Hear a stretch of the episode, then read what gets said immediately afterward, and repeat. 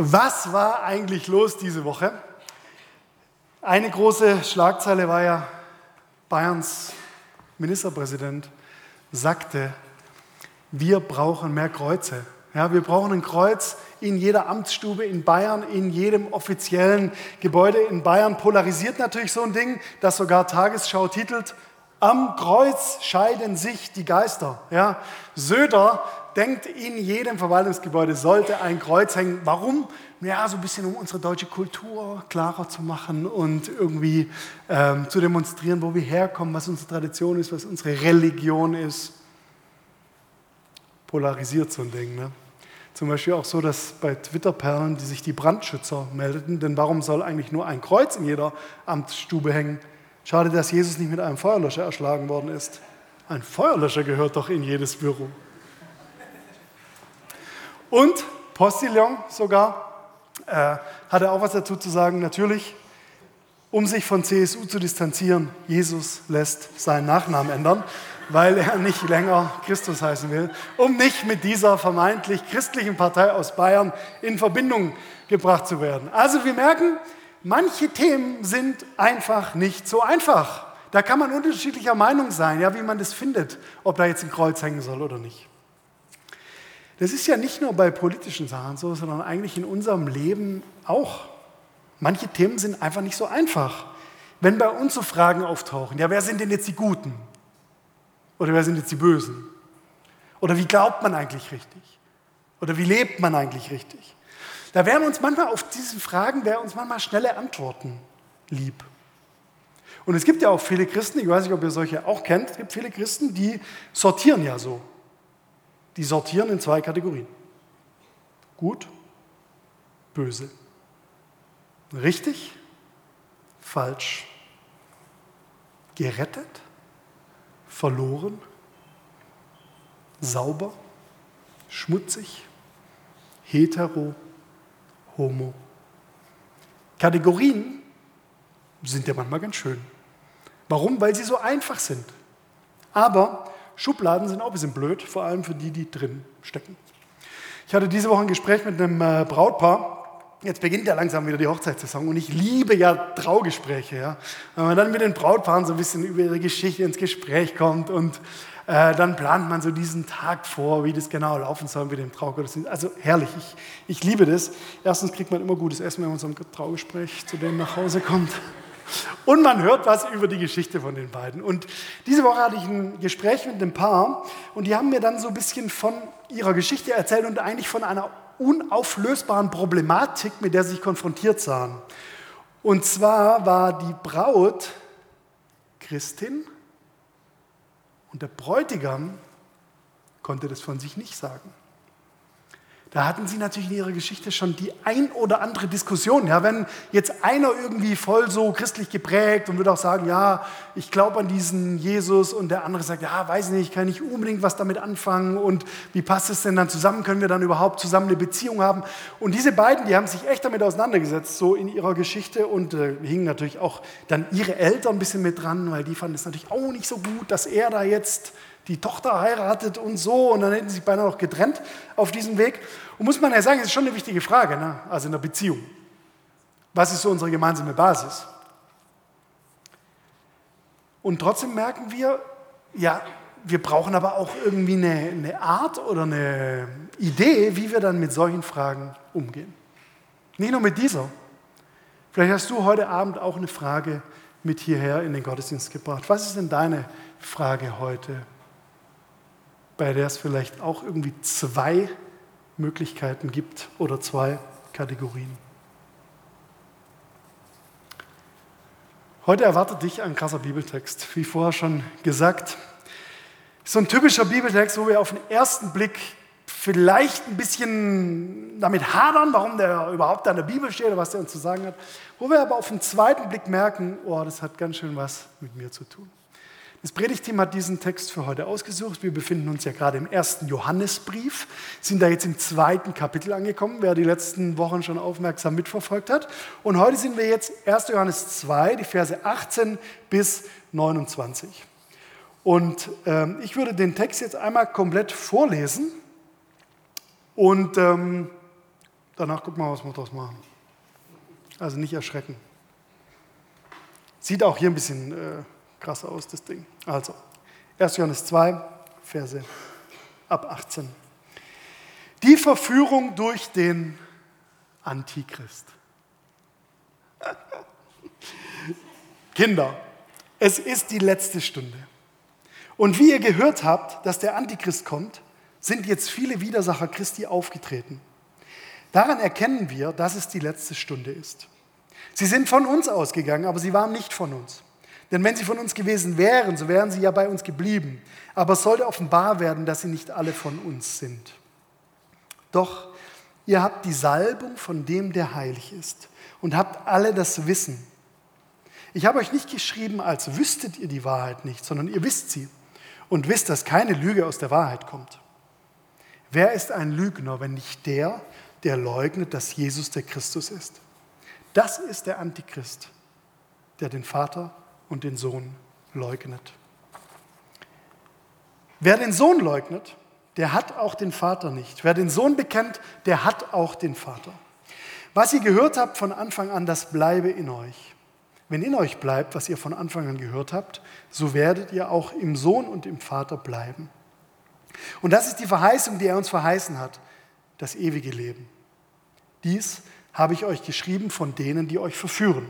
Und die Salbung, die ihr von ihm empfangen habt, bleibt in euch. Und ihr habt nicht nötig, dass euch jemand belehre, sondern wie euch seine Salbung alles lehrt, so ist es wahr und ist keine Lüge. Und wie sie euch gelehrt hat, so bleibt in ihm. Und nun, Kinder, bleibt in ihm, damit wir, wenn er offenbar wird, freimütig reden und nicht zu Schanden werden vor ihm, wenn er kommt. Wenn ihr wisst, dass er gerecht ist, so erkennt ihr, wer die Gerechtigkeit tut, der ist von ihm geboren. Seid ihr noch da? Ach, Bibel. Ach, Bibel müssen wir an der Stelle sagen. Also in diesem Text steckt ja alles drin und irgendwie auch nichts drin. Ja, man könnte so viel aus diesem Text machen. Also ich weiß nicht, ob euch die Schlagworte gerade aufgefallen sind. Antichrist, ja, was für ein krasses Wort. Antichrist, darüber könnte man jetzt schon eine Stunde lang eine Predigt halten. Die Christen der Kirchengeschichte haben schon öfter darüber gerätselt, wer soll denn jetzt dieser Antichrist sein? Vielleicht Nero, der Kaiser Nero, der damals dann die Christen verfolgt hat. Oder später dann war der Papst der Antichrist, ja. Oder Hitler und Trump wird auch von vielen als Antichrist bezeichnet. Also allein schon über diesen Begriff von, vom Antichrist könnten wir jetzt eine Stunde drüber nachdenken. Wir könnten auch über Wahrheit und Lüge nachdenken auch zwei ganz starke Signalworte, die hier in diesem Text vorkommen. Was ist wahr? Was ist Lüge? Dann könnten wir über Leugnen und Bekennen eine Predigt halten. Und dann könnten wir auch noch über die Endzeit eine Predigt halten. Die letzte Stunde ist nahe. Ihr merkt schon, ich könnte diesen Bibeltext so gut wie alles sagen lassen. Manchmal so mit der Bibel. Ne? Aber für uns ist heute wieder wichtig, aus was für einem Kontext, aus was für einem Zusammenhang kommen denn diese alten Zeilen? Warum war es denn für den Schreiber des ersten Johannesbriefes überhaupt wichtig, so eine krasse Passage zu schreiben? Und dem wollen wir uns jetzt auf die Spur begeben. Und ich sagte schon mal was, für mich war es total überraschend, wie viel das eigentlich mit mir zu tun hat. Bevor ich mit dir gleich in drei Schritten durch diesen Text marschiere, bete ich noch und lade Gott ein, dass er durch diesen verrückten Text zu uns spricht. Jesus, vielen Dank für dein Wort. Danke, dass wir uns an diesem Sonntagabend nochmal drauf konzentrieren können und besinnen können. Und wir glauben, dass es ein lebendiges Wort ist, was zu uns sprechen möchte. Gebrauche jetzt das, was ich vorbereitet habe. Gebrauche das, was du zu unseren Herzen sagst, um uns weiterzubringen. Amen. Der erste Schritt, mit dem wir durch diesen Text durchgehen, der heißt so, in welcher Gefahr wir stehen.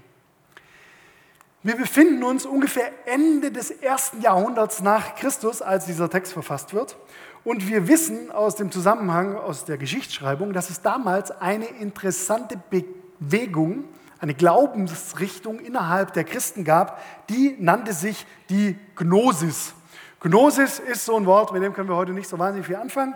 Äh, zu Recht, denn es kommt vom Altgriechischen Gnosis und heißt auf Deutsch übersetzt so viel wie Erkenntnis oder Wissen. Wenn man dann ein bisschen was drüber liest, dann steht da, ja, Bewegung Gnosis. Ähm, Gnostizis kommt vom Gnostizismus, Form des griechischen Gnostikismus, bezeichnet als religionswissenschaftlichen Begriff verschiedene religiöse Lehren und Gruppierungen des zweiten und dritten Jahrhunderts nach Christus. Und wenn man sich dann dem auf die Spur begibt und ein bisschen überlegt, ja, warum war das denn für die Leute damals so ein, so ein Ding, dann liest man im Lexikon, das gnostische Denken war ein religiöses Denken, bei dem ein Dualismus oder und Besitz von Erkenntnissen im Mittelpunkt steht. Erkenntnis war für diese gnostische Bewegung ganz wichtig. Übrigens auch das griechische Wort ginosko, was in unserem Bibeltext verwendet wird, heißt auch auf Deutsch so viel wie erkennen, aber es heißt eben auch beurteilen und unterscheiden. Da merken wir ein bisschen, was diese Gnostiker so geprägt hat. Und dann wissen wir, um das ein bisschen zu verdeutlichen aus der Geschichtsschreibung auch, ähm, gibt es ein Beispiel, habe ich gelesen über einen äh, Typen, der hieß Kerinth und der wurde als Heretiker bezeichnet. Und dieser Kerinth, der, hat, der kam zu einer Erkenntnis, ähm, und zwar hat der Typ gesagt, der himmlische Christus ist ein anderer als der irdische Jesus. Nämlich dieser himmlische Christus, der sei erst im Wasser, das heißt bei der Taufe von Jesus, als Geistwesen auf den Menschen Jesus herabgestiegen und habe ihn dann vor seinem Leiden und Sterben wieder verlassen. So sei der Gottessohn ohne Leiden geblieben. Das war so die Erkenntnis von diesem Kerinth. Warum? Wie, wie konnte er auf sowas kommen? Eigentlich relativ klar. Weil doch eigentlich Gott und Leiden nicht so zusammenpassen. Weil doch eigentlich für die damals Gott und Sterben gar nicht zusammenpassten. Das heißt, für diesen äh, Gnostiker Kerinth war es einfacher, diese beiden Sachen nicht zusammen zu denken und zusammen zu glauben. Und dann müssen wir uns klar machen, die Situation damals war natürlich noch eine Spur äh, härter, denn es war ja alles total jüdisch geprägt, dieses Umfeld, in dem die Leute dann Christen wurden. Und es kam dem Umfeld natürlich entgegen, wenn du jetzt nicht unbedingt an Jesus, der gleichzeitig auch der Christus, der erwartete Messias sein sollte, glaubtest. Das heißt, die Juden, die warteten ja immer noch auf den Messias. Und das heißt, ein Bekenntnis zu Jesus als dem Christus war natürlich damals total schwierig. Jesus zu leugnen war also irgendwie einfacher naheliegender, ungefährlicher, als an einen Gott zu glauben, der in der menschlichen und zugleich göttlichen Gestalt dieses Jesus von Nazareth auf die Erde kam. Ein Gott, der Sandalen trug. Ein Gott, der am Kreuz stirbt und aufersteht. Das war ganz schwer zu vereinen mit dem damaligen Denken. Was passiert, wenn etwas auftaucht, was wir uns nur ganz schwer erklären können? dann denken wir meistens schwarz-weiß. Ist einfacher, schwarz-weiß zu denken. Dann basteln wir so unsere Erkenntnisse, um uns das selber zu erklären. Und so kam es zustande, dass die Gnostiker damals glaubten, Jesus, der Mensch Jesus, war gar nicht der Messias. Und diese Menschen, die werden in unserem Text als was bezeichnet? Als Antichrist. Gegen Christus. Antichrist. Übrigens ein Wort, das kommt nur in den Johannesbriefen in der Bibel vor. Das steht da, weil es für jemanden steht, der gegen Christus ist. Wenn du nochmal reinschauen willst in den Text, Vers 22, da steht, der leugnet, dass Jesus der Christus ist. Also der diese Trennung aufmacht, der, der schwarz-weiß denkt, der ist der Antichrist. Kennst du das? Wir sind im Alltag auch gerne Gnostiker. Warum? Weil es einfacher ist. Ich möchte mal ein Beispiel geben, woher wir das kennen. Also ich zum Beispiel aus der äh, Synode der Evangelischen Landeskirche in Württemberg. Der Politik kennen wir das. Da denken wir immer in äh, Kategorien. Zum Beispiel bei uns da in der Synode, in diesem Kirchenparlament, da gibt es die Liberalen auf der einen Seite, die Bösen, ja, die die Bibel nicht mehr ernst nehmen, bei denen nichts mehr gilt. Und auf der anderen Seite die Konservativen, die Bösen, ja, bei denen alles noch genauso gilt und die die Bibel total wörtlich nehmen. Und dann passiert alles immer in diesem Schwarz-Weiß-Denken. Und solange die Leute in diese Kategorien eingestuft werden, geht nichts voran. In dieser Trennung von Schwarz-Weiß kommen wir keinen Schritt voran. Das kennen wir ja aus der Politik, das kennen wir auch aus der Ethik, das kennen wir auch eigentlich aus unserer Kirche. Und das kennen wir auch von uns persönlich. Ganz oft, wenn wir über Gott denken und irgendwie über Gott dann Aussagen treffen, dann sagen wir meistens entweder oder. Entweder ist Gott so oder so. Zwei Kategorien. Richtig oder falsch, gut oder böse, gnädig oder gerecht, Liebe oder Gesetz, nah oder fern. Wir glauben meistens in Hop oder Top. Wir glauben ganz gern in zwei Kategorien. Der Text, der sagt, das ist das Prinzip des Gnostikers. Das ist das Prinzip des Antichrists.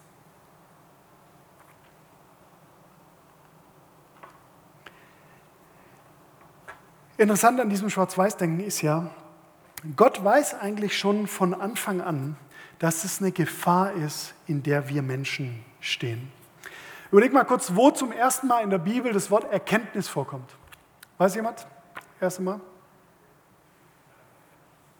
Bitte? Richtig, Adam und Eva. Also direkt Garten Eden, die ersten Verse der Bibel, die berichten von dieser Gartensituation. Und Gott sagt zu Adam und Eva, hier dürft von jedem Baum in diesem Garten etwas essen, außer vom Baum der Erkenntnis. ist doch spannend. Hört sich so an, als wusste Gott, als wäre es ein Tipp von Gott gewesen, dass wir nicht in diese Falle tappen. Richard Raw hat dazu das Folgende geschrieben. Ich vermute einmal, Gott wusste, dass Religion sich in diese Richtung entwickeln würde. Daher sagt Gott, tut das nicht. Esst nicht vom Baum der Erkenntnis des Guten und des Bösen. Wovon Gott uns abhalten will, ist die Gier nach Gewissheit und das unmäßige Bedürfnis nach Erklärungen, Lösungen und Antworten. In welcher Gefahr wir stehen. Ich sage immer was. Wir stehen in der Gefahr, Antichristen zu sein. Wir stehen in der Gefahr, schwarz-weiß zu denken. Wir stehen in der Gefahr, unsere Erkenntnis über Christus zu stellen. Und was gibt es dem entgegenzusetzen? Zweiter Schritt. In welcher Gefahr wir stehen, in welchem Verhältnis wir stehen. Ich möchte mit dir nochmal den Kernvers aus unserem Abschnitt äh, lesen, 1. Johannesbrief 2, das Kapitel Vers 23. Da schreibt der Verfasser, wer den Sohn leugnet, der hat auch den Vater nicht. Wer den Sohn bekennt, der hat auch den Vater.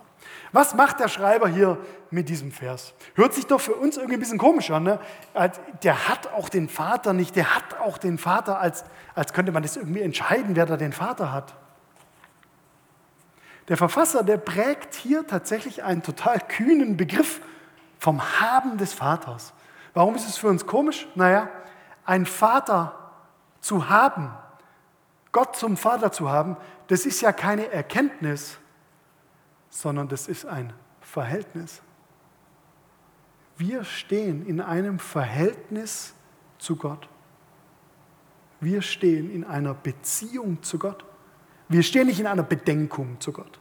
Wir stehen nicht im Wissen. Wir stehen nicht im Erkennen. Einen Vater zu haben, ist ja kein selbst erworbener Besitz, sondern das ist uns einfach gegeben. Was kannst du eigentlich für deinen Vater? Nix. Ich möchte mit dir mal kurz darüber nachdenken, was es bedeuten könnte, wenn wir uns das genauer anschauen, dieses Kind-Vater-Verhältnis, von dem der Text hier redet. Wodurch ist es charakterisiert? Ein Kind weiß nicht alles, was der Vater weiß. Ist so, ne? Ein Kind vertraut dem Vater trotzdem. Ein Kind kann beim Vater so sein, wie es ist. Ein Kind stammt irgendwie vom Vater ab und ein Kind hat einiges von, vom Vater, ob wir es wollen oder nicht. Ja, Gerhard Wörner steckt in mir drin. Den kriege ich auch nicht raus. Ich habe ganz schön viel von dem. Ein Vater meint es aber auch gut mit seinem Kind. Und so eine Beziehung zwischen Vater und Sohn, die ist auch wandelbar, ne? die ist veränderbar, die entwickelt sich über die Jahre, die ist irgendwie dynamisch.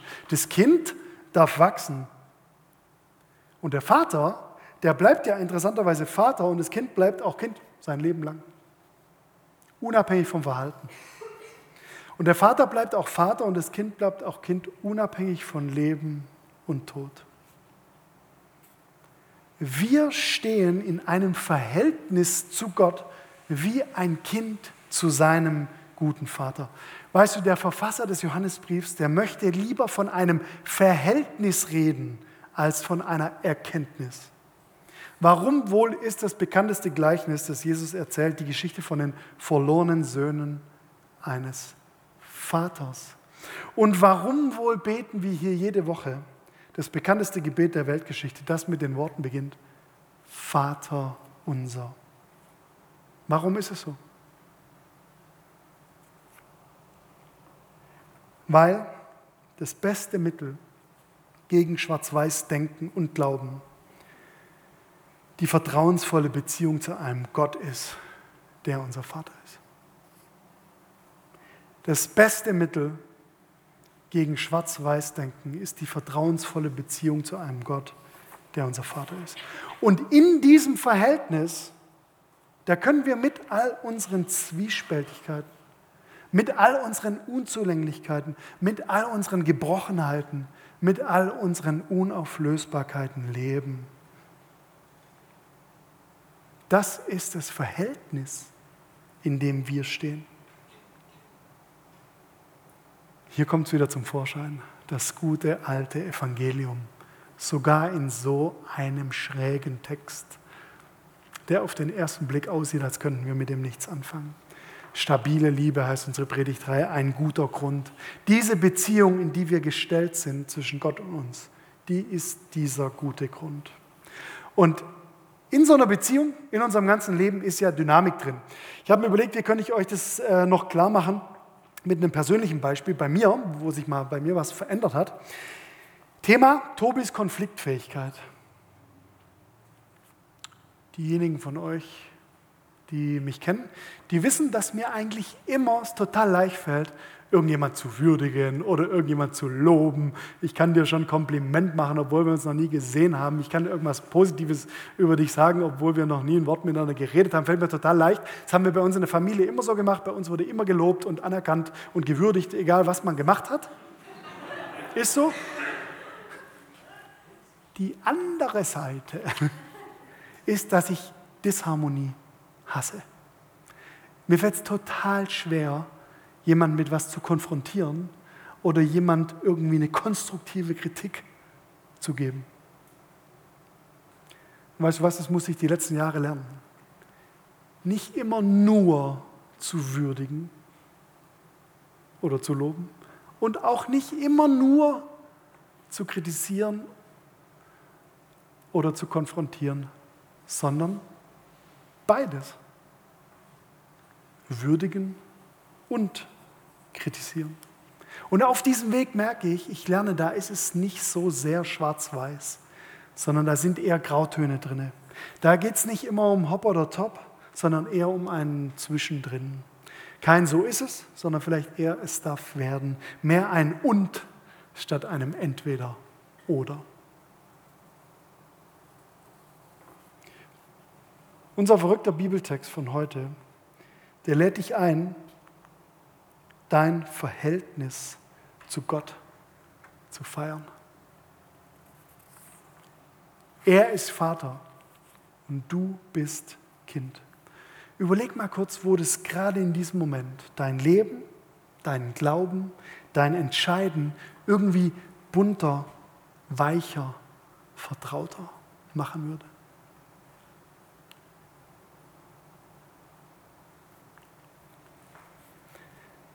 Dritter und letzter Schritt durch unseren Bibeltext. In welcher Gefahr wir stehen, in welchem Verhältnis wir stehen, in welchem Geheimnis wir gehen. Du merkst es wahrscheinlich schon die ganze Zeit, während ich hier so rede. Hm, unter Umständen gar nicht so einfach das Ganze. Das stimmt auch.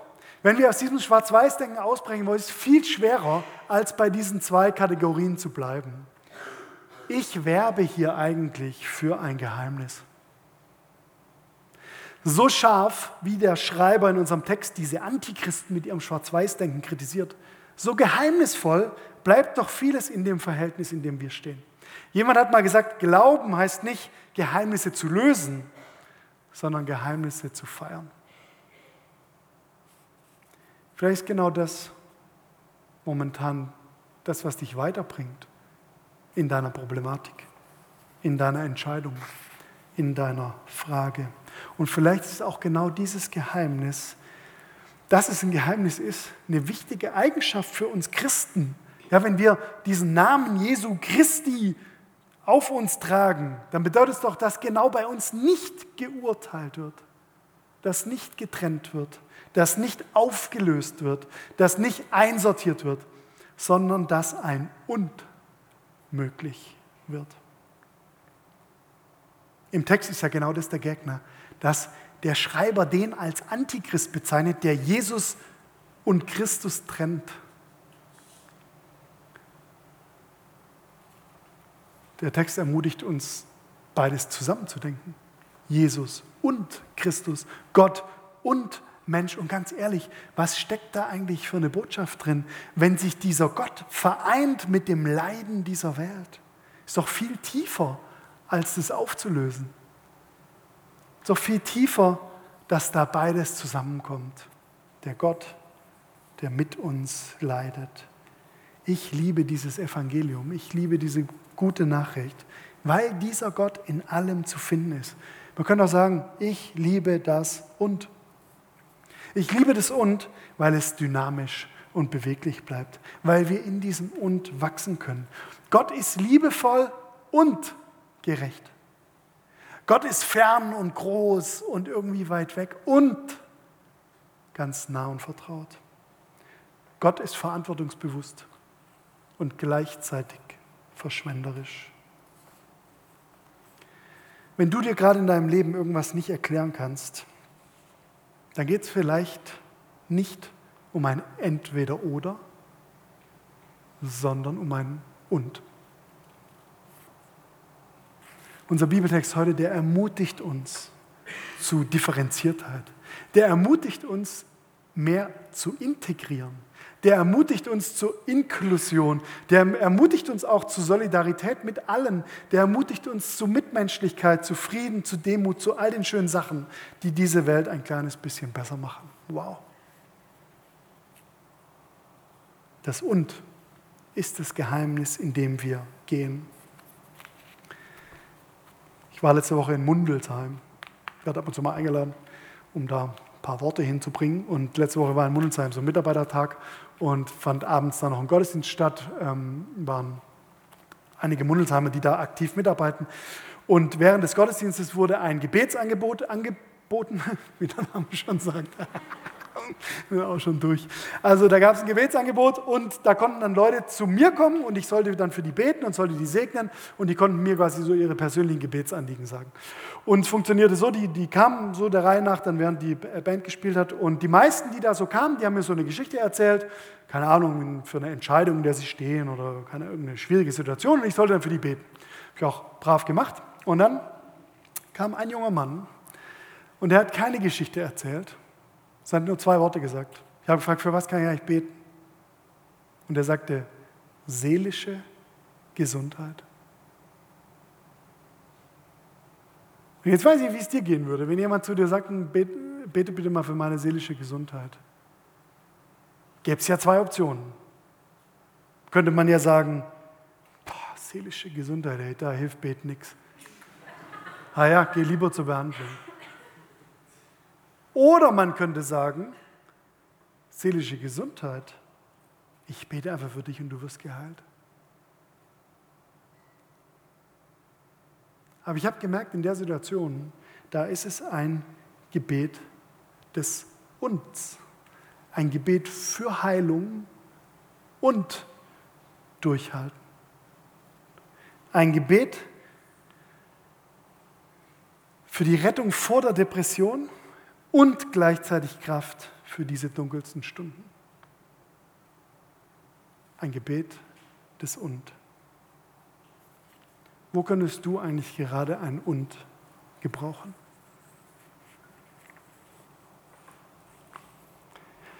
Romano Guardini, katholischer Theologe des 20. Jahrhunderts, hat geschrieben, nur durch das Geheimnis Gottes erhält das Geheimnis unseres Menschseins eine Antwort, die das Geheimnis nicht auflöst, sondern annimmt und vertieft.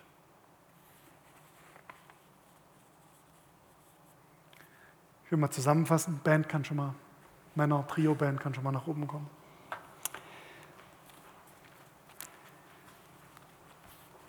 Unser Crazy Bibeltext antwortet uns auf drei Dinge an diesem Abend. Erstens, in welcher Gefahr wir stehen.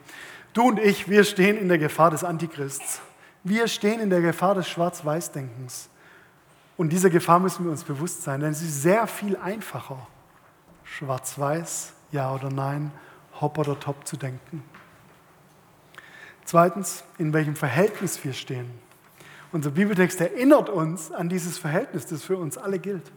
Wir stehen in einem Vater-Kind-Verhältnis zu Gott. Und in dieser Dynamik, in diesem Lernen, in diesem Wachsen dürfen wir bleiben. Und drittens, in welchem Geheimnis wir gehen. Es ist nicht so ganz einfach zu sagen, was das jetzt genau bedeutet, mit diesem Vater unterwegs zu sein. Aber wir merken, dass da immer wieder ein kleines Wörtchen zum Vorschein kommt. Das Und. Wir leben in dem Geheimnis des Uns. Und ich bin so froh, dass wir hier im Jesus-Treff gemeinsam unterwegs sind, denn in einer Gemeinschaft gibt es ganz viele Uns miteinander. Und da können wir uns immer wieder daran erinnern. Also herzlich willkommen, auch wenn du noch nicht ein fester Bestandteil unserer Gemeinschaft bist, lade ich herzlich ein. Wir sind hier gemeinsam unterwegs, weil wir das üben und lernen wollen, in diesem Geheimnis zu laufen. Zum Schluss noch was. Ähm, wir sind jetzt in unserer Predigtreihe am Ende des zweiten Kapitels des ersten Johannesbriefes angekommen. Das waren die letzten Verse aus dem zweiten Kapitel. Jetzt könnte man denken, okay, nächstes Kapitel, drittes Kapitel, neues Thema. Aber jetzt pass mal auf. Es ist so krass, wie der erste Vers des dritten Kapitels heißt. Spicke mal ein Vers vor.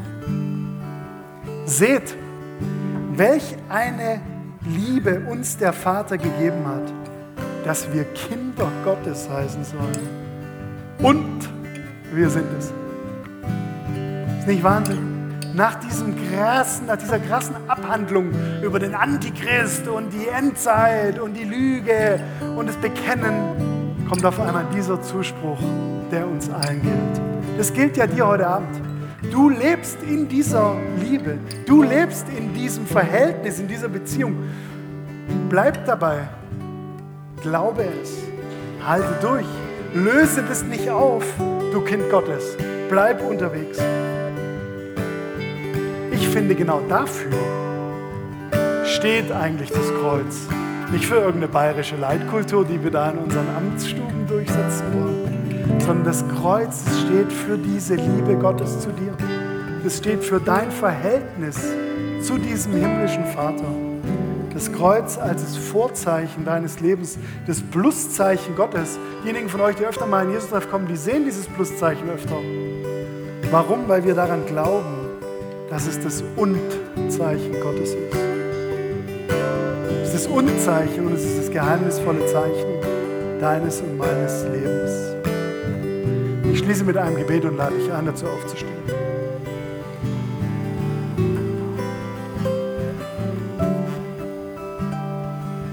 Immerfort empfange ich mich aus deiner Hand. Das ist meine Wahrheit und meine Freude. Immerfort blickt dein Auge mich an und ich lebe aus deinem Blick. Du mein Schöpfer und mein Heil. Lehre mich in der Stille deiner Gegenwart das Geheimnis zu verstehen, dass ich bin. Und dass ich bin durch dich und vor dir und für dich.